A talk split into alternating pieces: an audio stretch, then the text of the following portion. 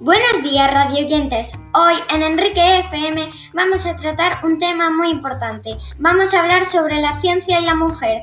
¿Tiene género la ciencia? ¿Es cosa de hombres? ¿El talento es masculino o femenino? Intentaremos con nuestras invitadas resolver estos interrogantes.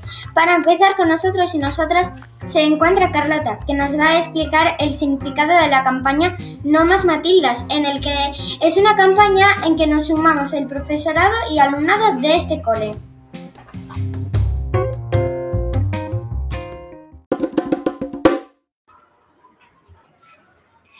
Bienvenida Carlota, ¿por qué este nombre está en esta campaña?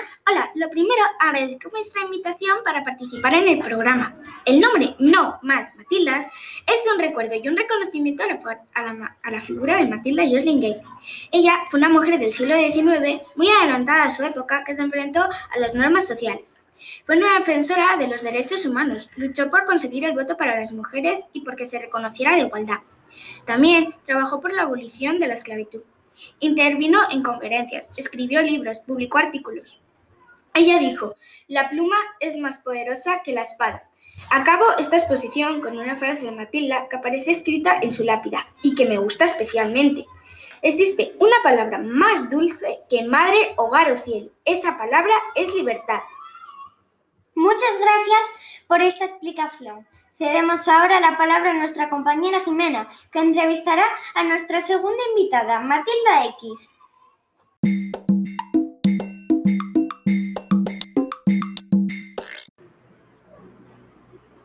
Recibimos ahora a Matilda X, una científica que nos va a comentar algunas de las dificultades a las que se enfrentó como mujer al querer dedicarse al estudio de la ciencia. Encantada de estar aquí. Y gracias por darme la oportunidad de colaborar con vuestro proyecto. Queremos aclarar que Matilda llega aquí a través de una máquina del tiempo, que nos lleva a comienzos del siglo pasado. ¿Cómo fue tu infancia? Mi infancia fue como la de otras niñas de aquella época. Recibíamos una educación distinta a la de los niños. Distintos juegos, distinto vestuario, distintas lecturas, distintas actividades y sobre todo distintas expectativas de la sociedad. Sabemos que hay un hecho que cambia tu vida. Sí, un día recibí un regalo extraño. Alguien trajo a casa un viejo microscopio y aquel objeto despertó toda mi curiosidad. ¿Alguien influyó en tu interés por la química? Un familiar cercano. Trabajaba en una farmacia y aquel mundo de fórmulas, probetas, mezclas me resultaba fascinante y dediqué mucho tiempo a observar y aprender. Y con esos intereses extraños, ¿cómo te sentías? ¿Cómo te relacionabas con la gente de tu edad? Tengo que confesarte que siempre me sentí y siempre me trataron como un bicho raro. Finalmente llegaste a la universidad. Fue difícil. Las carreras científicas se consideraban para hombres.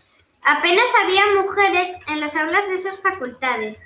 No se conocían ejemplos de mujeres científicas. Sus nombres no aparecían en los libros. Pero sí hubo mujeres científicas en la historia, desde Hipatia de Alejandría, incluso hasta las curanderas o brujas, perseguidas por sus conocimientos. Sí, existieron, pero las silenciaron, las ignoraron, no se las valoró, y muchas veces sus investigaciones y descubrimientos se atribuyeron a hombres.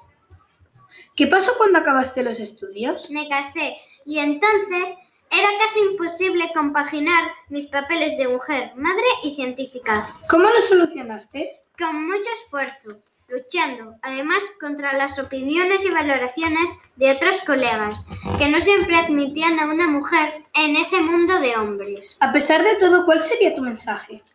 Quiero animar a las niñas que quieren ser científicas para que luchen por su futuro. La ciencia no tiene género. ¿Crees que en la actualidad se están superando todas las barreras a las que tú te enfrentaste? Aunque soy optimista, siguen existiendo dificultades. Es importante que las mujeres científicas se conozcan, se valoren sus aportaciones y que sean un ejemplo un espejo en el que se vean las niñas de hoy, que serán las mujeres del futuro. En nuestras manos está la solución. Si queremos, podemos. Tenemos que seguir trabajando cada día. Muchas gracias. Nos quedamos con tu mensaje positivo. Nuestra conquista será no más Matildas. Muchas gracias a vosotras. por permitirme contar mi historia y participar en que se cumpla vuestro eslogan.